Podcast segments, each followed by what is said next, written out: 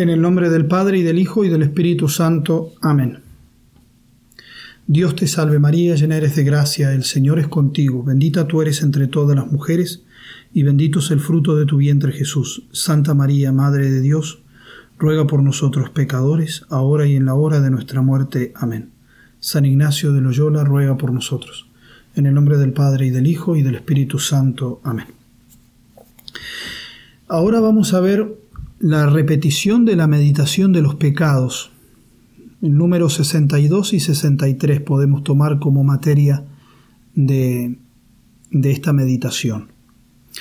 En los ejercicios espirituales, San Ignacio nos enseña que se puede sacar mucho provecho espiritual cuando repetimos las meditaciones y las miramos bajo algún punto de vista que sea nuevo. Es decir, la misma materia, pero mirándola desde algún lado que nos llame más la atención, por ejemplo, cuando contemplamos una montaña en un paisaje, lo podemos hacer desde la cara norte o desde la cara sur, la podemos mirar al atardecer o al amanecer y encontraremos distintos tonos y formas, aunque estemos viendo el mismo objeto. Así nos dice el santo, después de la oración preparatoria y dos preámbulos será repetir el primero y el segundo ejercicio de la primera semana, es decir, de los tres pecados y el de los pecados propios. Pero ¿cómo hay que hacer esto? Él explica notando y haciendo pausa, notando y haciendo pausa en los puntos que he sentido mayor consolación o desolación, o mayor, dice, sentimiento espiritual. No es lo mismo ver el mismo paisaje, eh, el mismo paisaje cuando amanece que verlo cuando anochece. Así no es lo mismo ver nuestros pecados cuando estamos consolados por Dios que cuando estamos pasando la prueba de la desolación. Entonces aquí podemos subrayar estas expresiones. Primero dice notar y hacer pausa. Es decir, tenemos que tomarnos el tiempo necesario, romper con el aceleramiento propio que muchas veces no nos deja ver con cuidado la grandeza y la belleza de la verdad. Segundo, en aquello que me trajo mayor consolación o desolación. De manera que acá entra lo que San Ignacio menciona en las reglas de discernimiento, que es la consolación y la desolación. Debemos subrayar que uno de los elementos que conforman la descripción de consolación es las lágrimas por nuestros pecados, entonces, si sucedió en las meditaciones previas que Dios nos bendijo con las lágrimas o con un crecido dolor por los pecados, entonces podemos repetir el pensamiento de aquello que me provocó lágrimas. De hecho, ese es el fruto de esta meditación, de la, petición de los pecados propios, el crecido dolor, intenso dolor eh, por lágrimas, lágrimas por nuestros pecados. Y eso es propio de la consolación. Volviendo entonces a ese, a ese motivo, lo que me motivó el crecido dolor, el sentimiento de dolor por, por haber pecado, volver sobre esos puntos para sacarle mayor provecho. Dice en el número 316, ¿no? hablando de la consolación espiritual, que es también cuando el alma lanza lágrimas motivas a amor de su Señor, ahora sea por el dolor de sus pecados o de la pasión de Cristo nuestro Señor, o de las otras cosas derechamente ordenadas en su servicio y alabanza. Pensemos entonces en esa expresión de, las lágrimas, porque es parte de la consolación. Entonces, si hay que repetir la meditación y encontrar cuáles son las cosas que más consolación me provocaron, para repetir y tomar, eh, notar y hacer pausa en ellas, para sacarle mayor provecho, entonces ¿Qué es esa expresión que dice en, las reglas de discernimiento? ¿Qué es la consolación? También es lanzar lágrimas, dice, motivas a amor. Es del castellano antiguo la expresión esa. Si tiene un sentido activo, equivale a las lágrimas que me muevan a amor. Es decir, lágrimas que dejan por efecto en el alma amor de Dios. Dos señales nos da San Ignacio para discernir cuándo las lágrimas son o no verdadera consolación espiritual. Dice la causa que las, ocasiona y el efecto que dejan en el alma. Son pues lágrimas de verdadera consolación espiritual las que nacen del dolor de los pecados, o de la consideración de la pasión, o de otras cosas derechamente ordenadas en servicio y alabanza divina, y dejan por resultado en el alma el amor de Dios. Al contrario, hay que sospechar, dice, de las lágrimas motivadas por otras consideraciones naturales o profanas, o que llevan al alma a satisfacción propia, presunción u otros efectos menos santos y ordenados. De manera que esta repetición de la meditación de los pecados, mientras repetimos la petición de las lágrimas como fruto querido y deseado, examinemos si Dios nos ha concedido alguna vez este don. Y si no lo ha hecho, esta puede ser una ocasión propicia para pedir estos dones con fervor, porque pueden dejar una muy buena impresión y convencimiento en el alma. La bienaventuranza de las lágrimas de la que habla nuestro Señor, bienaventurados los que lloran porque serán consolados. Se trata de este tipo de lágrimas.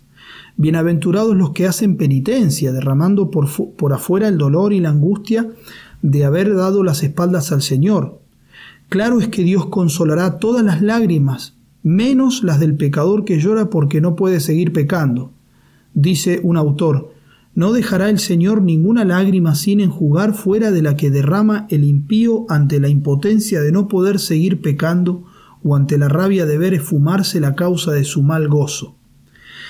Pero el llanto del que sufre, el gemido del probado, del enfermo, del abandonado, del que es víctima de la crueldad ajena, del que yace en el lecho de la aflicción, en la oscuridad de la mazmorra, en el calvario de la angustia interior, no es ignorado por Dios, aunque su respuesta tarde mucho tiempo humano, porque los tiempos de Dios no son como los de los hombres. Y aún menos indiferente es ante quien se aflige por haber pecado y llora con lágrimas de sincero arrepentimiento, esas que queman la escoria de las culpas con el deseo de la mortificación. Bienaventurados los que lloran con este tipo de lágrimas, las lágrimas por haber pecado. Once veces usa San Ignacio la palabra lágrimas en los ejercicios, siempre refiriéndose a las lágrimas de causa y defecto espirituales.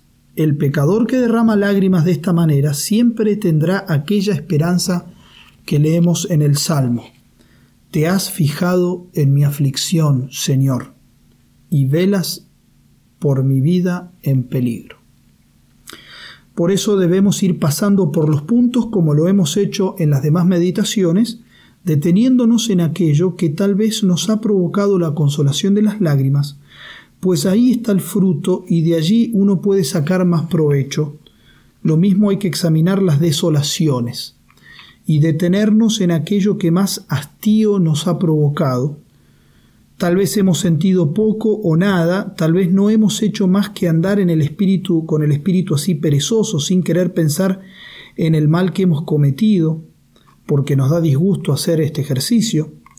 Y si es así, entonces podemos seguir este aviso de un, discípulo de San Ignacio, el padre Luis de la Palma, que dice así, Así como a los caballos desbocados se les pone una espada desnuda para detenerlos, y a los que están con modorra les dan tormento de cordeles o humo en las narices para despertarlos, así a los pecadores desbocados y arrebatados de sus pasiones, y que están sepultados en un profundo sueño del olvido de Dios y de sí mismos, es menester ponerlos a los ojos la espada desnuda de la divina justicia y a las narices el humo del fuego infernal, para que se reporten y vuelvan sobre sí. Dios es el que mortifica y vivifica, como dijo Ana en su cántico en el Antiguo Testamento. 1 Samuel 2.6 y Dios es el que lleva los infiernos y saca de ellos. Y respecto de Dios, como dice San Gregorio sobre estas palabras, llevar a los infiernos, lo mismo quiere decir atemorizar los corazones de los pecadores con la, con, la consideración de los tormentos eternos y sacar de los infiernos lo mismo es que alentar a los verdaderos penitentes con la esperanza del premio después que han llorado sus culpas, porque entonces empezamos a no pecar de veras, cuando la dureza de nuestro corazón se quebranta con el temor de los tormentos. Y esto es entrar con la congoja y el miedo a los infiernos. Y entonces salimos de él cuando respiramos con la esperanza del perdón después de las lágrimas de la penitencia.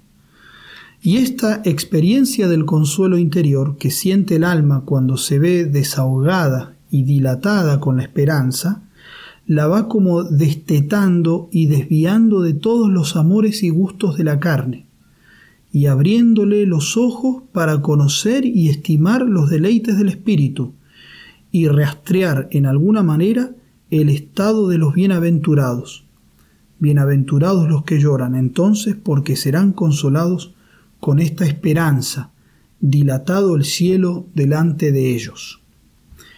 Este tiene que ser entonces el espíritu de esta repetición de las meditaciones de los pecados, haciendo hincapié en el crecido dolor y en la consolación de las lágrimas de arrepentimiento, para poder ir deshaciéndonos de las cosas desordenadas. Y aquí entra entonces el tema del triple coloquio que hemos mencionado en la meditación interior, anterior y que ahora eh, quiero comentar un poco más para sacarle más provecho. Los tres coloquios en el número 63 pueden ayudarnos en esta repetición de los pecados, de la meditación de los pecados. Dice San Ignacio que después de pausarnos y considerar los puntos donde hemos experimentado más consolación y desolación, haré tres coloquios de la manera que se sigue. Primero, a la, Virgen María, Nuestra Señora, para que me alcance la gracia de su Hijo para tres cosas. la primera, para que sienta interno conocimiento de mis pecados y aborrecimiento de ellos. La segunda, para que sienta el desorden de mis operaciones, para que aborreciendo me enmiende y me ordene. La, la tercera, pedir conocimiento del mundo, para que, aborreciendo, aparte de mí las cosas mundanas y vanas. Y con esto, un Ave María. El segundo coloquio es lo mismo, pero pedírselo a nuestro Señor Jesucristo, que me lo alcance del Padre y rezar el alma de Cristo. Y tercero, lo mismo, estas tres peticiones, a Dios Padre, para que el mismo Señor eterno me lo conceda y con esto un Padre nuestro. Pero veamos entonces que, cuáles son estas peticiones. Pedimos primero eh, respecto de mis pecados, interno conocimiento y aborrecimiento de ellos. Y ya hemos hablado de este conocimiento del pecado, cuando hemos dicho que hay que volver al sentido del pecado.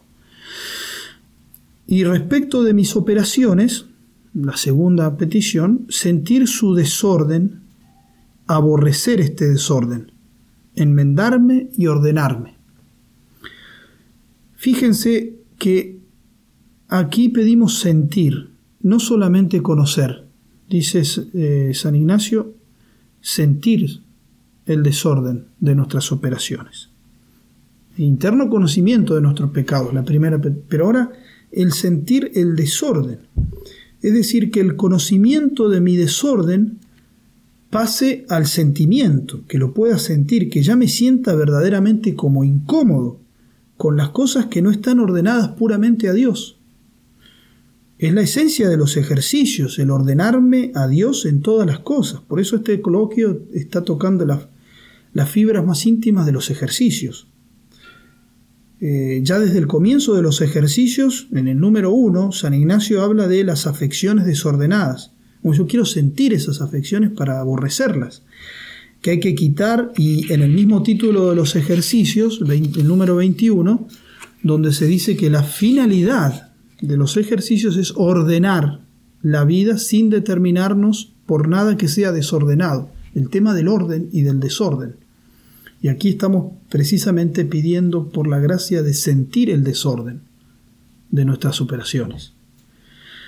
estamos pidiendo en el coloquio sentir el desorden de las obras y como que ya se nos haga insufrible obrar sin ordenarme a Dios en todas las cosas. Pues puede suceder que uno ya se abstenga de pecar, pero sigue con el corazón desordenado y suspirando por el pecado, como los israelitas que, habiendo dejado la esclavitud de Egipto, seguían añorando esa esclavitud porque les parecía mejor que el desierto, sin darse cuenta que en el desierto habían conocido mejor a Dios. Así lo explica San Francisco de Sales en La vida devota, y trata de los pecadores que se confiesan con la contrición indispensable y con el propósito de no pecar más, pero conservan todavía ese afecto al pecado, como un suspiro, ¿no? Dice el santo, estos se abstienen del pecado como los enfermos que se privan de comer melones cuando el médico les amenaza con la muerte si los comen. Pero les inquieta esta privación, hablan de ella, regatean al cumplirla, quieren olerlos a lo menos, tienen por dichosos a los que pueden comerlos. Así estos flacos y perezosos penitentes se abstienen por algún tiempo del pecado, pero de mala gana, y quisieran poder pecar sin condenarse, hablan con afición y gusto del pecado y miran como dichosos a los que lo cometen. Por eso San Ignacio quiere que aborrezcamos al pecado, y es la primera petición, pero quiere ir más, el desorden también de nuestras operaciones, para que ya no quede lugar en nuestra alma que pueda entretener algún gusto o suspiro por las cosas que no están dirigidas a Dios. Dice el padre Calveras, gran comentador de los ejercicios, que sienta el desorden de mis operaciones quiere decir que reconozca lo desordenado, las faltas e imperfecciones que hay en mis obras sin llegar a ser pecado. Vistas ellas ante la presencia de Dios, infinita perfección y santidad esencial, despertarán la displicencia, tanto mayor cuanto sea el conocimiento que de Dios alcance, de donde nacerá su aborrecimiento y persecución para enmendarme y ordenarme quitando defectos y poniendo perfecciones, quitando defectos y poniendo perfecciones, progresivamente en todas mis obras.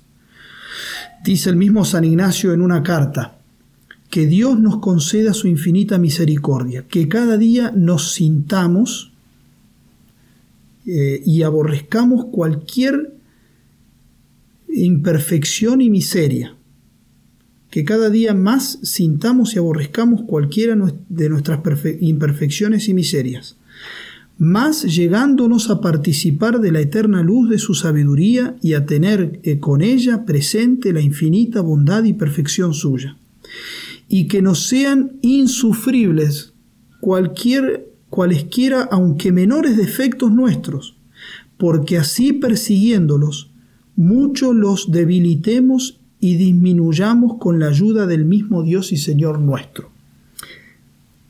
En definitiva, el intento de nuestro eh, el intento nuestro mediante estas peticiones en este coloquio es desterrar todo otro amor que no sea uno con el amor de Dios, para que el corazón todo entero se emplee en amar a la suma bondad y por ella todas las otras cosas.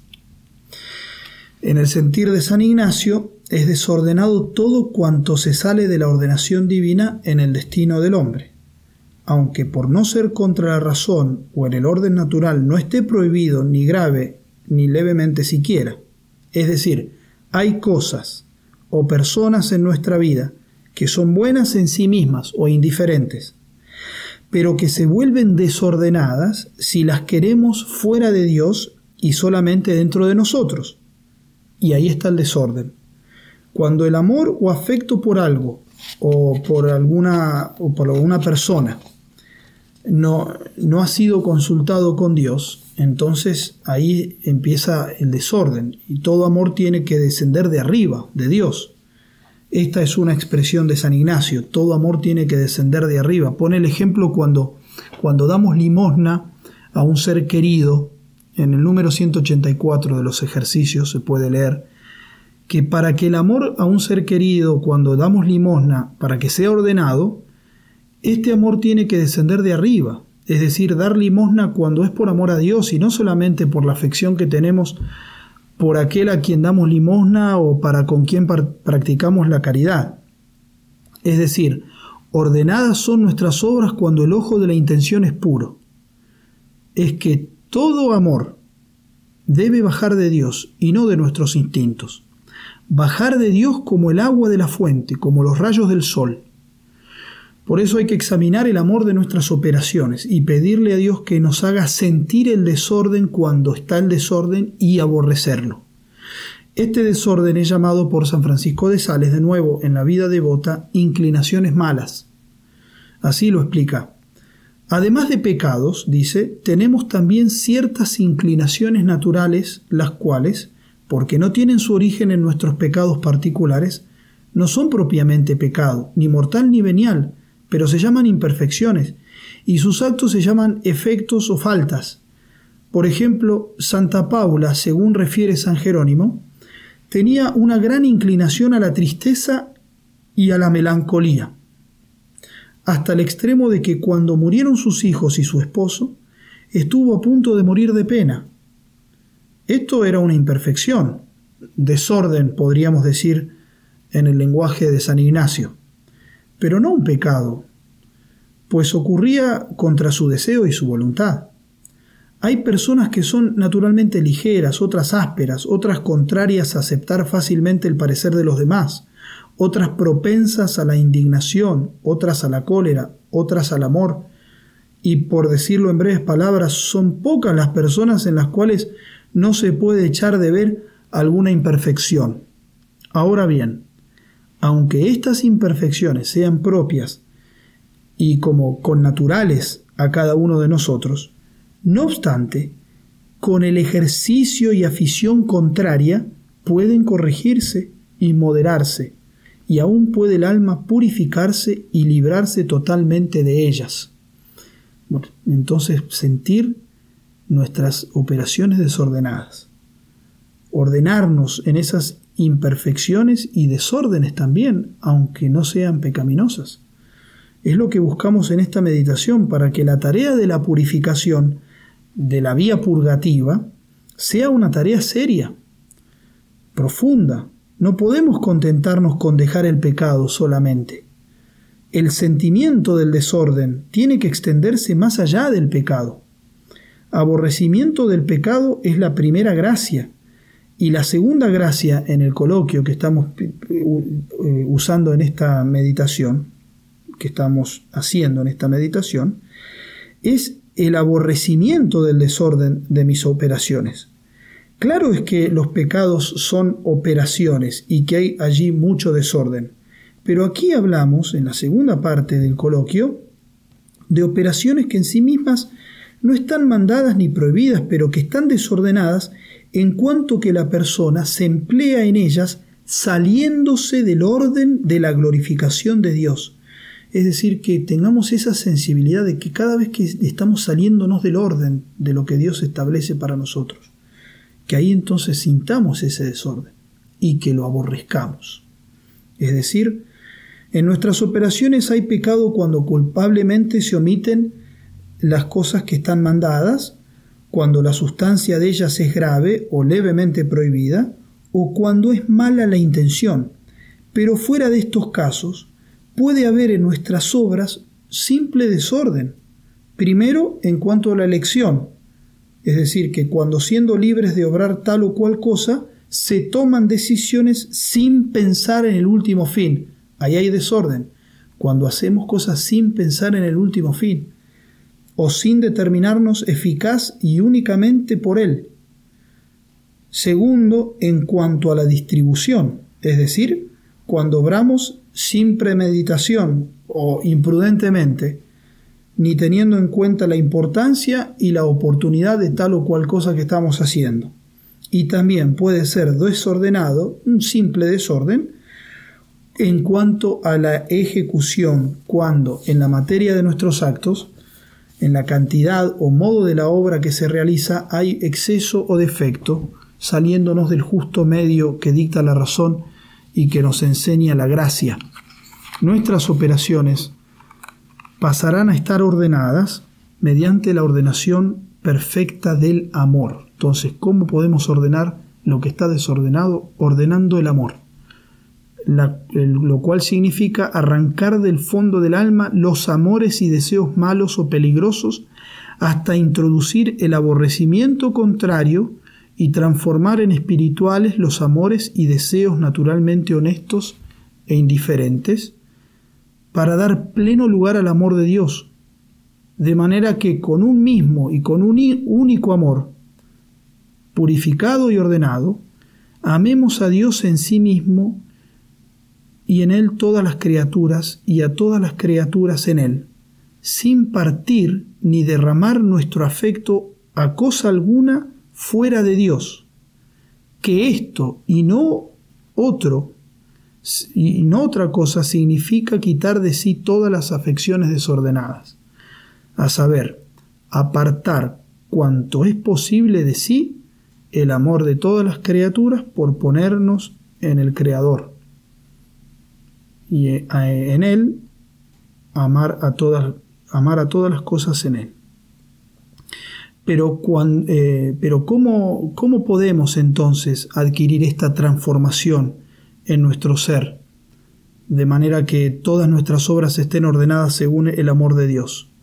Un solo camino existe para semejante transformación del corazón, y es el que estemos buscando durante estos ejercicios de la primera semana, ese sentir a Dios íntimamente dentro de nosotros mismos, haciéndonos presentes las cosas celestiales y experimentando los consuelos divinos por medio de la oración prolongada y el trato íntimo con Dios. El corazón humano no se pega sino donde haya satisfacción, gustos, provechos, y naturalmente solo en las cosas creadas los encuentra. Para pegarse a las cosas divinas, ha de experimentar en ellas satisfacciones, gustos, provechos de otro orden, lo cual solo puede darse durante la oración y el trato con Dios, mediante el ejercicio de las propias potencias o recibiendo en ellas las divinas consolaciones.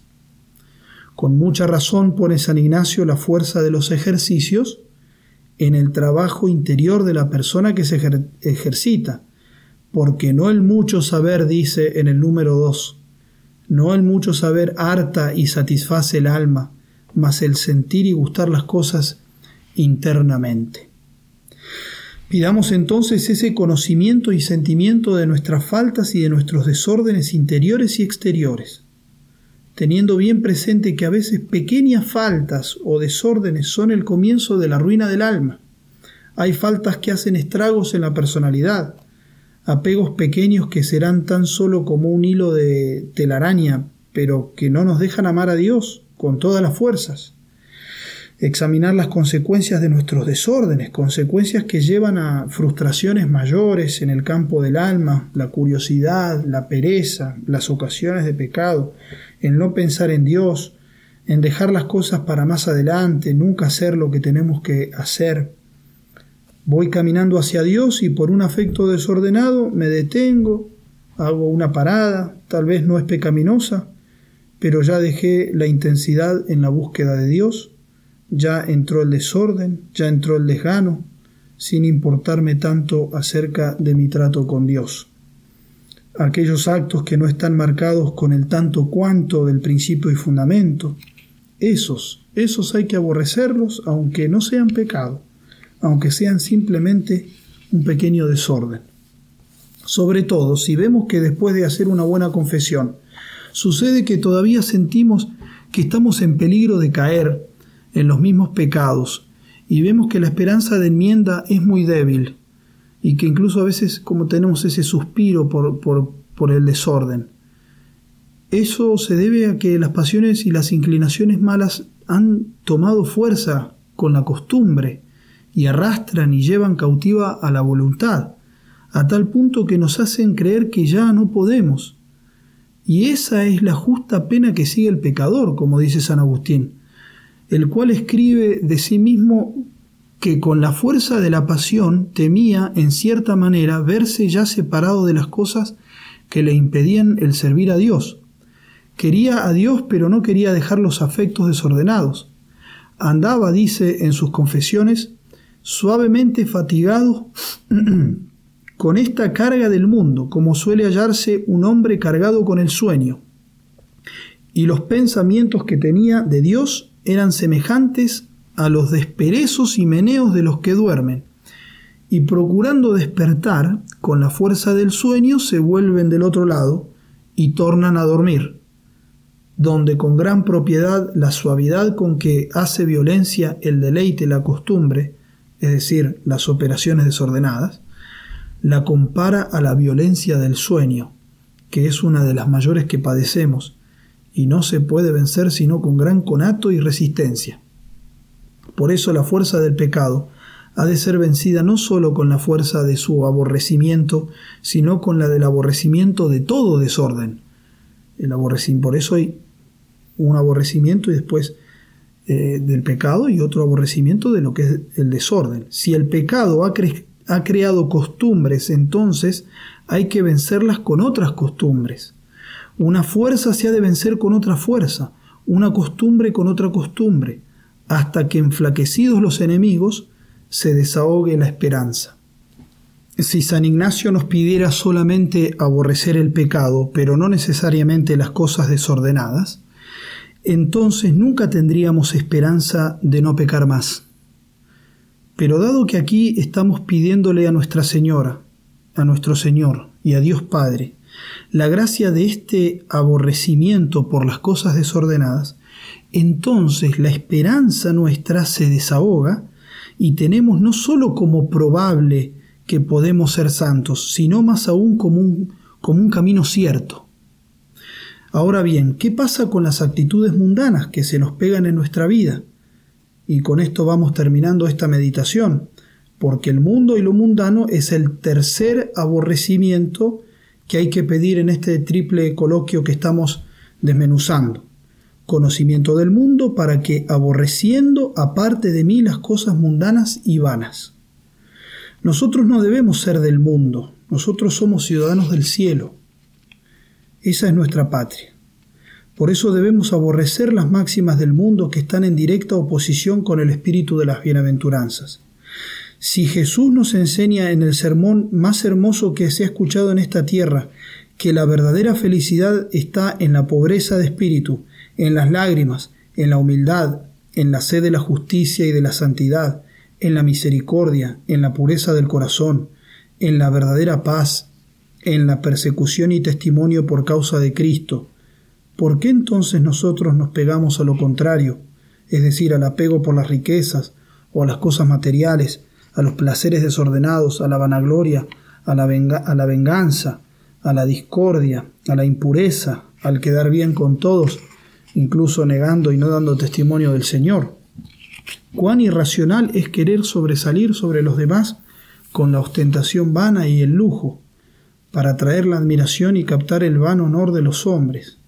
Vano porque se suele fundar no en verdad, sino en apariencias, y porque aún en el caso de darse con verdadero motivo, termina en el hombre y no va a Dios, a quien todo lo bueno se debe atribuir.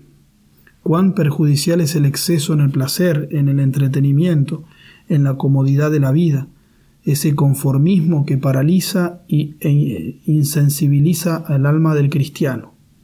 Disipa el espíritu buscando satisfacción y hartura del corazón no en Dios, y en las obras virtuosas, sino en cosas sin sustancia, enervantes y peligrosas. Terminemos esta meditación entonces con este triple coloquio que embarga en sí este triple aborrecimiento que tanto bien puede causar en nuestra vida, aborrecimiento del pecado, de las operaciones desordenadas y del mundo, del espíritu del mundo. Y hagamos este coloquio con el espíritu de contrición y compunción que vemos en las palabras del Salmo 50. Misericordia, Dios mío, por tu bondad. Por tu inmensa compasión borra mi culpa. Lava del todo mi delito, limpia mi pecado. Pues yo reconozco mi culpa, tengo siempre presente mi pecado. Contra ti y contra ti solo pequé, cometí la maldad que aborreces. Mira, en la culpa nací, pecador me concibió mi madre te gusta un corazón sincero, y en mi interior me inculcas sabiduría. Rocíame con el hisopo, quedaré limpio. Lávame, quedaré más blanco que la nieve. Aparta de mi pecado tu vista. Borra en mí toda culpa. Oh Dios, crea en mí un corazón puro. Renuévame por dentro con espíritu firme. No me arrojes lejos de tu rostro. No me quites tu santo espíritu. Devuélveme la alegría de tu salvación. Afiánzame con espíritu generoso. Un corazón quebrantado y humillado, tú no lo desprecias. En el nombre del Padre y del Hijo y del Espíritu Santo. Amén.